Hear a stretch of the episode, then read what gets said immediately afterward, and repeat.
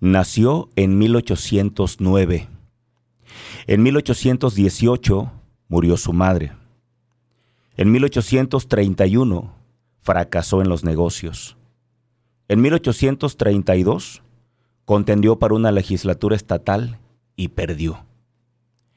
En 1832 también perdió su trabajo. Quiso ir a la escuela de derecho, pero no pudo ingresar. En 1833, un amigo le prestó algo de dinero para comenzar un negocio y a finales de ese año se declaró en quiebra. Pasó los siguientes 17 años de su vida pagando esa deuda.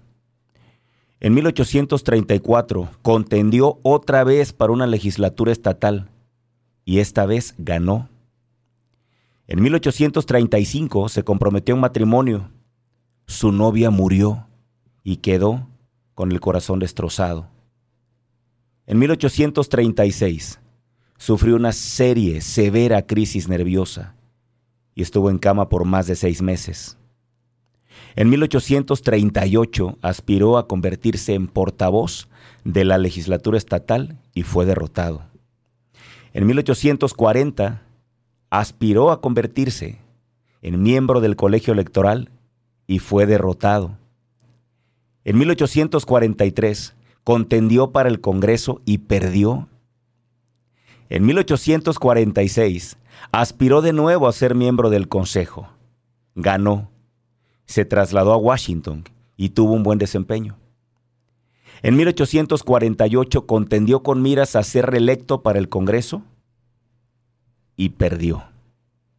En 1849 aspiró al trabajo titular de la oficina del catastro en su estado natal y fue rechazado. En 1854 contendió para el Senado de Estados Unidos y perdió. En 1856 aspiró a ser nominado para vicepresidente en la Convención Nacional de su partido. Obtuvo menos de 100 votos, una de las votaciones más bajas de la historia. En 1858 contendió una vez más para el Senado de Estados Unidos y volvió a perder.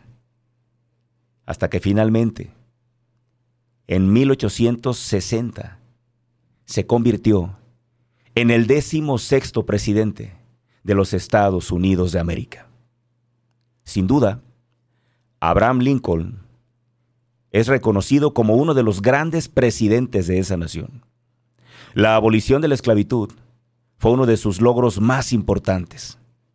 Durante su mandato enfrentó grandes problemas, pero gracias a su persistencia, el humilde campesino de Kentucky que pasó la mayor parte de su vida de derrota en derrota, se convirtió en un hombre que transformaría el mundo dejando huella.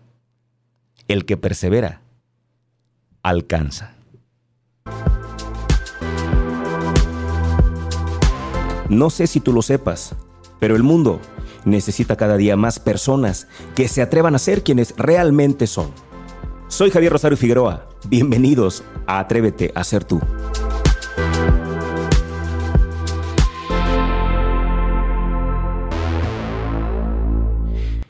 Pensé en un programa especial este día. ¿Cómo estás? Bienvenido, bienvenida. Gracias por acompañarme una vez más en Atrévete a ser tú. Me estás escuchando completamente en vivo. Este programa está saliendo al aire un viernes 20 de mayo del 2022. Y de verdad espero que sea un programa que a todos nos marque, que a todos nos deje huella. Quiero ser muy sincero y hacer una confesión. A mí me hubiese encantado, cuando tenía 17 años, haber escuchado un programa como el que vas a escuchar hoy. El programa que hoy preparé es el programa que a mí me hubiese ayudado, me hubiese encantado escuchar. Hoy vamos a platicar justamente de eso. No te voy a dar ninguna receta, no te voy a dar pasos, no te voy a dar absolutamente nada de eso. Lo único que quiero contarte son historias que estimulen tu alma, que estimulen tu corazón, para que desde lo más profundo de tu ser salga esa sensación, ese espíritu guerrero, eso que nunca se rinde en ti. De eso vamos a hablar. Todas las personas tienen grandes sueños. Está demostrado, está comprobado, tú lo has visto, que solo una minoría logra concretarlos. ¿Por qué? ¿A qué se debe el fracaso de tantos y el éxito de tan pocos? Sin duda, la clave se encuentra en una sola palabra, compromiso. Los que triunfan se comprometen a tal grado con sus sueños que son capaces, escúchame bien, de dar la vida por ellos, de pagar un precio muy alto por ellos. Hoy quiero invitarte para que me acompañes y me dejes tu opinión. Me encantaría escucharte, leerte. A través de redes sociales estamos en este momento completamente en vivo a través de Facebook. En mi página que es arroba Javier Rosario Figueroa. También estamos completamente en vivo a través de la página de mi casa, de la casa desde donde se transmite este programa que es Afirma Radio. También estamos en la web a través de afirmaradio.com. Ojalá que puedas por cualquier canal sintonizar en este momento y que me dejes tu comentario. Me encantaría leerte. La pregunta que quiero yo platicarte es, ¿qué haces para no rendirte? Porque todos, quien tú me señales, yo primero me apunto en la lista. A veces tenemos ganas de tirar la toalla. A veces ya no queremos seguir. A veces queremos rendirnos. Por eso quiero preguntarte, ¿qué haces para no rendirte? Porque hay momentos en los que ya no tienes ganas, en los que el cansancio es tal que dices tú, pues ya la fregada, ya, ya no voy a intentar más nada, ¿no? Pero aquí estamos y seguimos. Por eso me interesa mucho saber qué haces tú para no rendirte. ¿Qué haces cuando tienes ganas de no rendirte? Escríbeme ahí en, Facebook y con todo gusto voy a ir a ver tus comentarios para platicarlos y para compartirlos con la gente, porque a lo mejor tu idea, a lo mejor lo que tú haces puede ayudarle a alguien más para que tampoco se rindan. Necesitamos reunir la mayor cantidad de información, de buena energía, de ideas, de estrategias para que nos ayuden a no rendirnos. El título del programa lo puse justamente por esto que voy a contarte a continuación. Días Oscuros se llama la película. Días Oscuros. Te prometo que la voy a compartir en mis historias y la voy a compartir también en, mis estados para que tú puedas ver esta película. Vale totalmente la pena que la veas. Esta película habla de la historia de Winston Churchill. Y justamente de él obtuve el título de este programa. Por eso el programa se llama Never Give Up. Winston Churchill quien intentó en repetidas ocasiones llegar a ser primer ministro de Inglaterra, en una historia parecida a la que te conté hace un momento de Abraham Lincoln. Él tenía muy claro, por su propia historia de vida, que el éxito no es más que una suma de fracasos bien aprovechados. Habló una vez en una ceremonia, ya cuando había terminado la guerra. Una ceremonia de graduación universitaria, lo invitaron a decir el discurso de clausura. Con su bastón y con su paso lento y cansino, subió al escenario. Cuando estaba en el escenario tomó el micrófono, observó a todos los estudiantes y lo único que dijo, este está catalogado como el discurso más corto, pero más substancioso de su vida y de la historia. Porque lo único que Churchill hizo en ese momento fue repetir esta palabra. Tomó el micrófono y dijo, never, never Never Give Up. Y bajó del escenario. Y es que tiene razón Winston Churchill. Nunca rendirse ante la adversidad. Esa es la lección que nos enseñan muchos grandes hombres, cuyas memorias hoy honramos. Es muy probable que tú no sepas que Alois Alcott, autora de Mujercita, seguramente has de ubicar esta obra célebre. Su familia le dijo que buscara trabajo como sirviente o costurera mejor y que se olvidara de escribir. Beethoven manejaba el violín torpemente y prefería tocar sus propias composiciones en lugar de mejorar su técnica. Su maestro le dijo que no tenía esperanza alguna como compositor. Hace unos días Marta de Baile, en la entrevista que le dio a Jordi Rosado, platicó cómo en sus primeros programas de radio, un productor cuyo nombre dijo, ahí está en el podcast, si quieren escucharlo, busquen a Jordi Rosado, ahí está en el podcast, busquen la entrevista recién que tiene con Marta de Baile, y Marta de Baile dice cómo un productor le dijo que no tenía ningún talento para estar en radio, que era muy mala para la radio. Y ve lo que hoy es Marta de Baile a Walt Disney. Un editor de un periódico lo despidió por falta de ideas. También fue a la bancarrota varias veces antes de lograr Disney World. Los maestros de Alba Edison dijeron que era demasiado estúpido para aprender algo. Albert Einstein no habló hasta, hasta que tenía cuatro años y no leyó, no sabía leer hasta que tuvo siete. Su maestro lo definió como mentalmente lento, insociable y perdido en sueños tontos. Lo expulsaron, de hecho, de ese colegio. Isaac Newton tuvo un pobre desempeño en la escuela primaria. Henry Ford falló y fue a la quiebra cinco veces antes de triunfar en los negocios.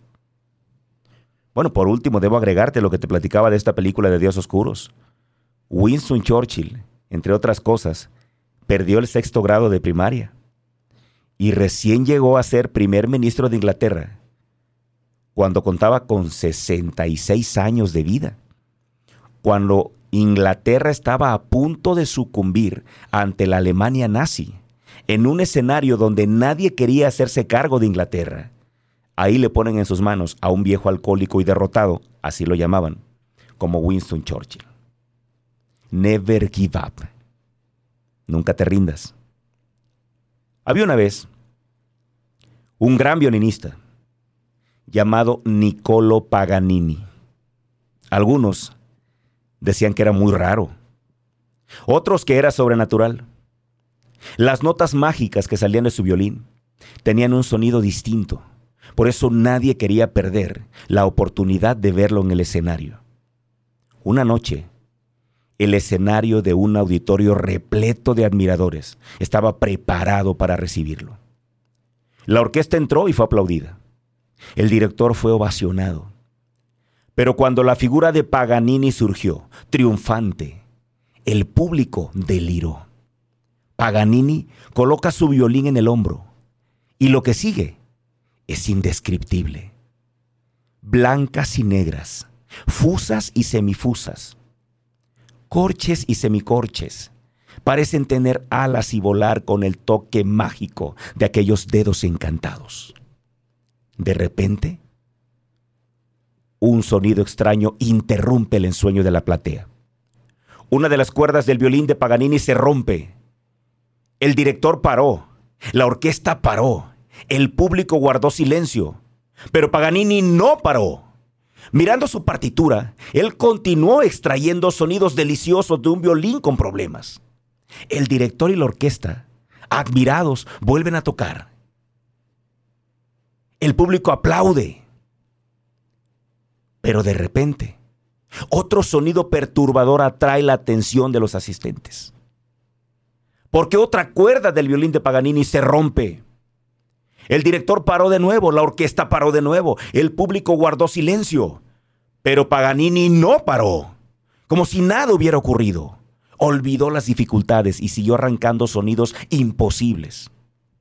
El director y la orquesta, impresionados, vuelven a tocar. El público estaba fuera de sí, pero nadie, nadie en ese lugar podía imaginar lo que iba a ocurrir a continuación.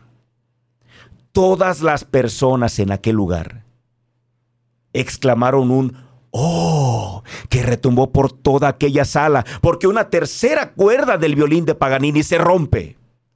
En ese momento el director para.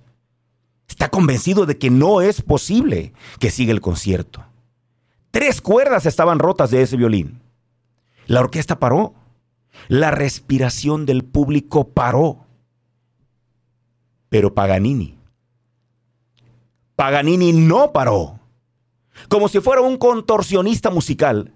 Arranca todos los sonidos posibles de la única cuerda que sobra de aquel violín destruido. Ninguna nota fue olvidada. El director embelesado se anima. La orquesta se motiva a más no poder. El público se pone de pie y empiezan a aplaudir, a rabiar. La euforia total se apodera de todos en ese lugar parten de la euforia, de la inercia para el delirio. Paganini alcanza la gloria. Su nombre corre a través del tiempo. Él no es un violinista genial. Es el símbolo del profesional que continúa adelante, aún ante lo imposible. Y es que Una persona comprometida se prepara todo el tiempo, trabaja arduamente, se desvela, le dedica tiempo y pasión a sus sueños. Es capaz incluso de sacrificar cosas muy valiosas para conseguir esos sueños. Y tarde o temprano los alcanza. Claro, está la otra parte de la historia. Por otro lado, el fracasado se limita simplemente a soñar. Hace uno que otro intento por lograr lo que ambiciona, pero se desespera porque no hay resultados inmediatos.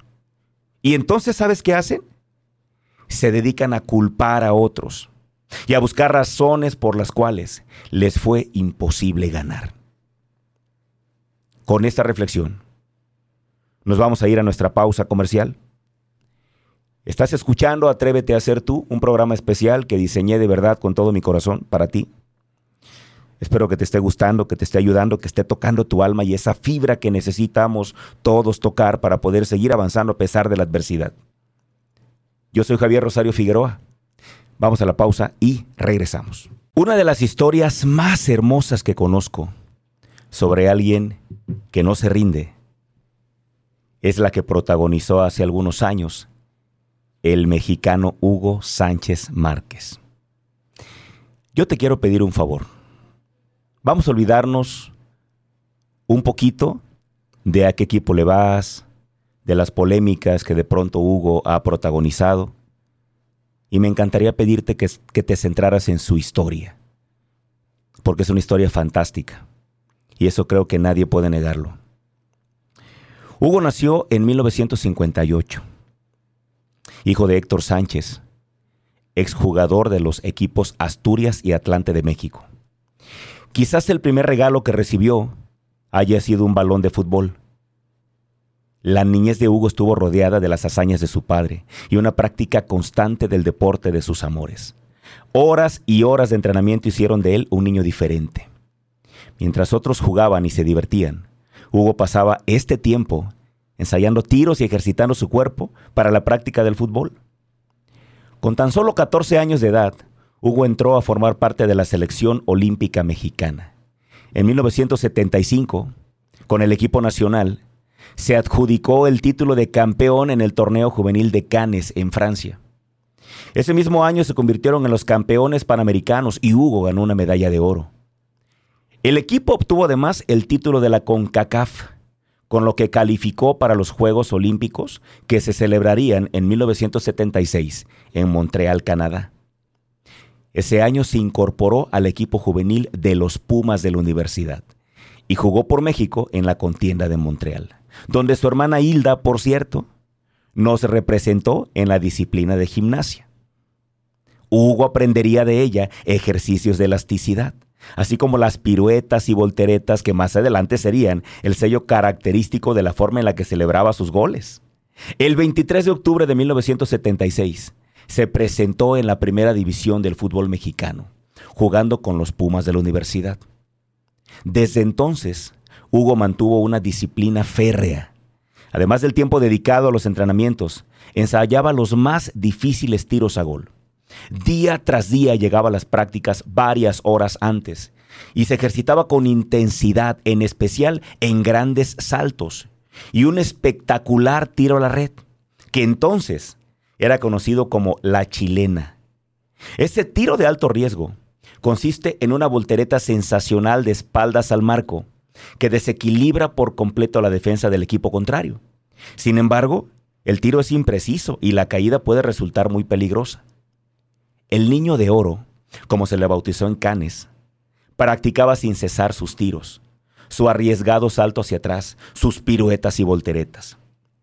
Uno de los grandes anhelos del joven universitario se hizo realidad cuando José Antonio Roca, entonces seleccionador del conjunto mayor mexicano, lo incluyó en la lista de los 22 jugadores definitivos que asistirían a la Copa Mundial de Argentina en 1978.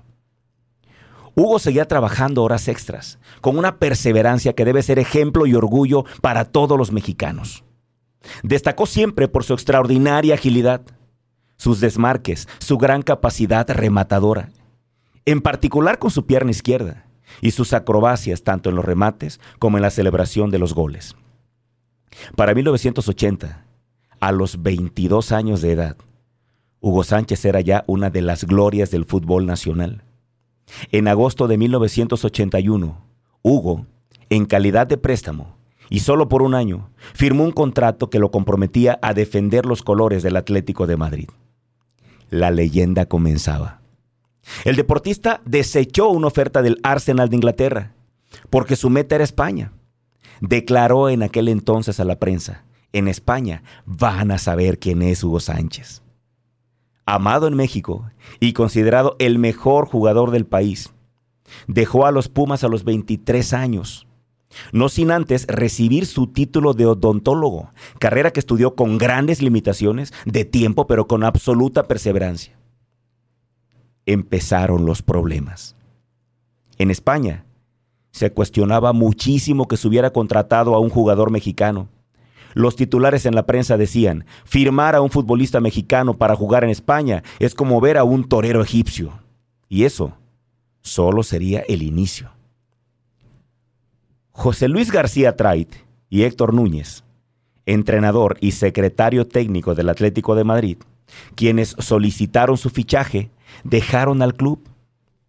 Al tomar el mando, el recién nombrado entrenador Luis Cid Pérez, descontento con la contratación de Hugo, anunció, las cosas se van a complicar para el mexicano. Y algunos jugadores pensaban lo mismo. Durante los entrenamientos, sus compañeros practicaban violentamente con él. Lo golpeaban, en forma despiadada y poco deportiva. El entrenador, mientras tanto, impedía su participación en los encuentros. El mexicano permanecía permanentemente en la banca, observando y sufriendo en silencio. Sus compañeros lo ignoraban por completo y Hugo sufrió la soledad. La mayoría evitaba hablar con él, pero él seguía con su plan. Sus horas de entrenamiento adicional continuaban. Nada ni nadie lo haría desistir ni lo alejaría de sus sueños. La prensa le echaba más leña al fuego. Se le llamó despectivamente el mariachi, pero el sobrenombre que prevaleció fue el de indio. En los pocos minutos que se le permitía jugar, al entrar a la cancha, era recibido con abucheos por parte de la tribuna y el estruendoso grito de indio, indio. Ser llamado indio no debería significar una ofensa. Para nosotros que se nos nombre así, debe ser un honor. Pues los indios mexicanos eran pueblos cultos y superiores, pero el término se usaba con desprecio y odio. Fueron muchos los momentos en que Hugo, en la soledad, lloraba amargamente por su circunstancia. No obstante, su temperamento indomable lo impulsaba hacia adelante. Persistía, seguía entrenando, dedicaba el mayor tiempo posible a mejorar su jugada, que al fin y al cabo, gracias a su grado de perfección y plasticidad, sería llamada en España como la hoguina. Bien conocía las leyes universales el que persevera alcanza. En el mismo año de 1981, el equipo colchonero trató de deshacerse de él. En un viaje a México, Alfonso Cabeza, entonces presidente del club, pretendió que regresara, pero Guillermo Aguilar Álvarez, que era directivo del equipo Puma, lo protegió. No aceptó el regreso del jugador y manifestó que los Pumas estaban dispuestos a no cobrar nada por su contrato. Todo esto con el objetivo de darle a Hugo una oportunidad más de probarse en España. ¿Cuántos de nosotros nos habríamos dejado derrotar? Hugo había sido, había sido, nombrado el mejor jugador de la historia en nuestro país. México era su patria. ¿Por qué seguir? ¿Por qué sufrir lo insufrible? ¿Por qué resistir tanta humillación? Pero la persistencia es una ley fundamental. Un hombre que luchó por la fama y la gloria desde niño no podía fallar, no podía darse por vencido, no caería tan fácilmente. Su espíritu guerrero lo instaba a avanzar más allá del dolor y la soledad. Perseverar era la clave. Y haciendo a un lado la lógica y la razón que le decían, quédate en México, aquí te amamos, aquí eres el mejor. Hugo tomó de nuevo el avión rumbo a su destino. Llegó a Madrid por segunda vez el 27 de noviembre de 1981. ¿Y qué creen que hizo? Dejó el equipaje en la habitación y sin descansar se dirigió a entrenar al estadio. Los jugadores que esperaban no verlo más, lo recibieron con sorpresa y frialdad. La, prensa escribió de nuevo con sarcasmo, el indio regresa. El 10 de abril de 1988, jugando ya con el Real Madrid, en un partido contra el Logroñés, Hugo Sánchez firmaría con gloria su leyenda. Pero dejemos que el momento nos envuelva. Viajemos en el tiempo y recordemos. Corría el minuto nueve. Martín Vázquez tiene el balón. Se desplaza por el carril izquierdo. Va con la cabeza levantada y ve el área enemiga llena de rivales. Están los cuatro defensas. Tres de ellos vigilan a Hugo. Pero el mexicano pide el balón, levanta la mano. Marín observa las posibilidades. Hugo está de espaldas al marco. Es difícil, piensa Martín Vázquez. Pero por fin se decide y lanza un globo al área. Reina una gran tensión. El balón vuela por los aires. El tiempo parece transcurrir en cámara lenta. Los segundos se arrastran. Debido a la expectación, Hugo de espaldas al marco. Salta con confianza, no tiene tiempo de pensar. Las miles de horas dedicadas a la práctica de su tiro lo hacen instintivo. Los movimientos están grabados en el inconsciente del campeón. De manera automática, precisa y contundente, el jugador se eleva impresionantemente, parece volar por el espacio y prende el balón con su maravillosa zurda. El portero se lanza y los tres defensas que lo rodean se quedan atónitos. La pelota sacude las redes. El estadio Santiago Bernabéu es un auténtico manicomio. ¡Gol! ¡Gol! ¡Gol de Hugo! El público enloquece, grita feliz y empiezan a exclamar: ¡Hugo! ¡Hugo! ¡Hugo! Él se levanta, corre, alza el puño derecho, da su marometa, vuelve a correr. El estadio entonces se empieza a llenar de pañuelos blancos, que son el tributo de la afición después de las gloriosas faenas en las corridas de toros. Pañuelos blancos que ondearon por Manolete, por Juan Belmonte y el Cordobés, grandes celebridades de la fiesta brava. Pañuelos que fueron agitados por el inmortal Federico García Lorca y por el intenso Salvador Dalí. Pañuelos que ondeaban ese día en señal de honor y respeto para honrar a un mexicano. El estadio Santiago Bernabéu se ha volcado por el diestro. El grito ahora es atronador. Torero, torero. Hugo respetuoso se detiene en el centro del campo, corresponde juntando las manos e inclinando la cabeza ante la cariñosa y ensordecedora ovación. La perseverancia del indio lo convirtieron en el segundo mayor anotador en la historia del fútbol español. Ganó cinco trofeos Pichichi como campeón goleador de la liga y en 1991 obtuvo por primera vez en la historia de España la presea del mejor goleador europeo, el Botín de Oro. A diferencia de otro grande del fútbol mundial, el argentino Alfredo Di Stéfano, quien se nacionalizó español, Hugo, que tuvo la propuesta en la mesa de nacionalizarse español, la declinó y se afirmó mexicano. Un caluroso día, 4 de mayo ya en México, Hugo se despidió como jugador con las siguientes palabras. Me voy feliz. Me voy encantado de la vida. Tomando en cuenta que he cumplido mi misión, que he logrado mis propósitos, metas y objetivos. En las tribunas del Estadio Azteca, una gigantesca manta rezaba. Cuando te fuiste a España, te llamaron indio, pero tú regresaste como gallardo azteca. Por favor, comprométete con tus sueños.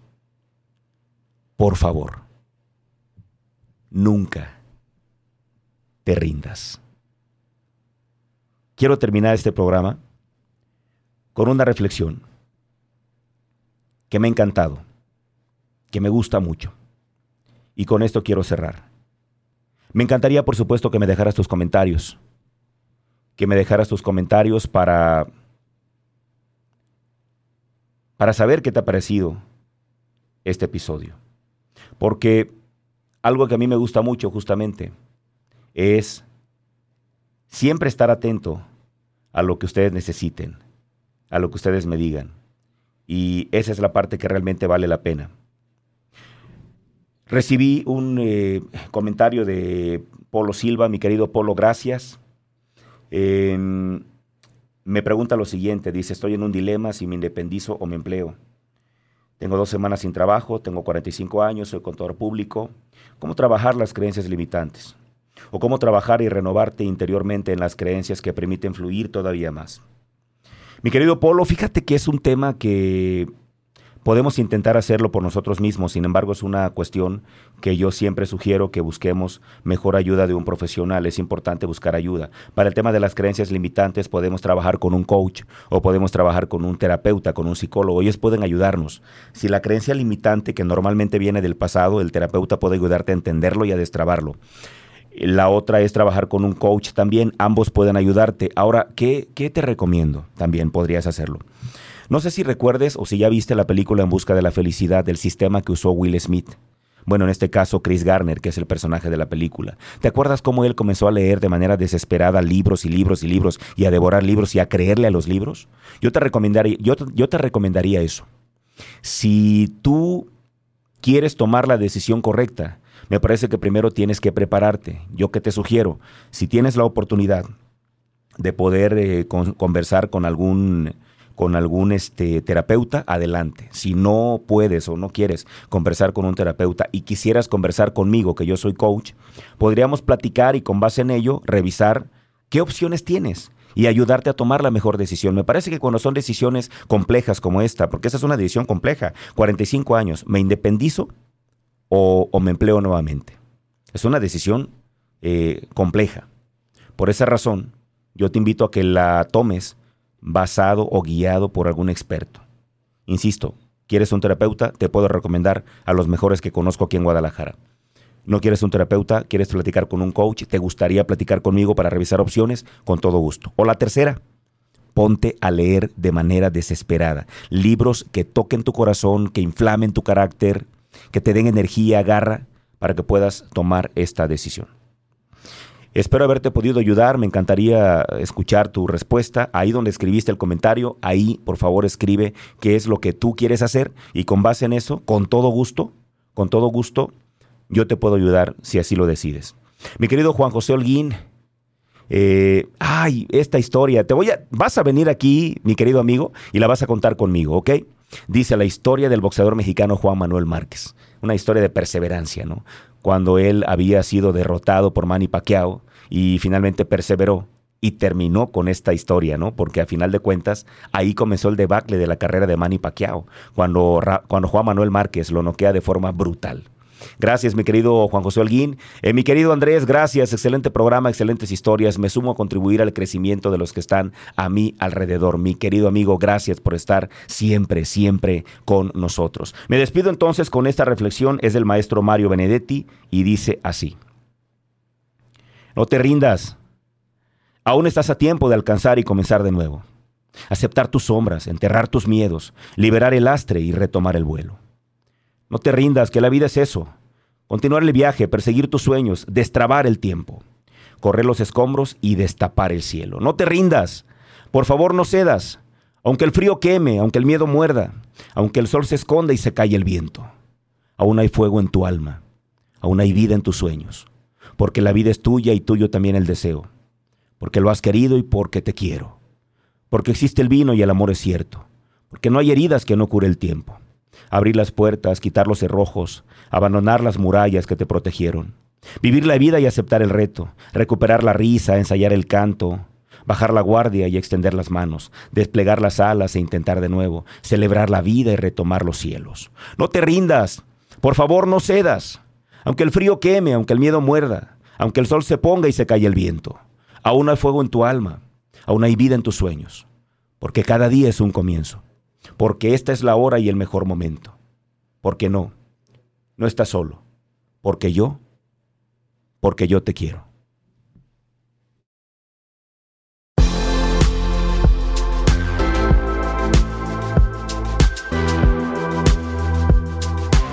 Gracias por acompañarme. Ahora te paso la antorcha a ti. Seamos portadores de luz y una fuerza para el bien. Te espero en la próxima emisión.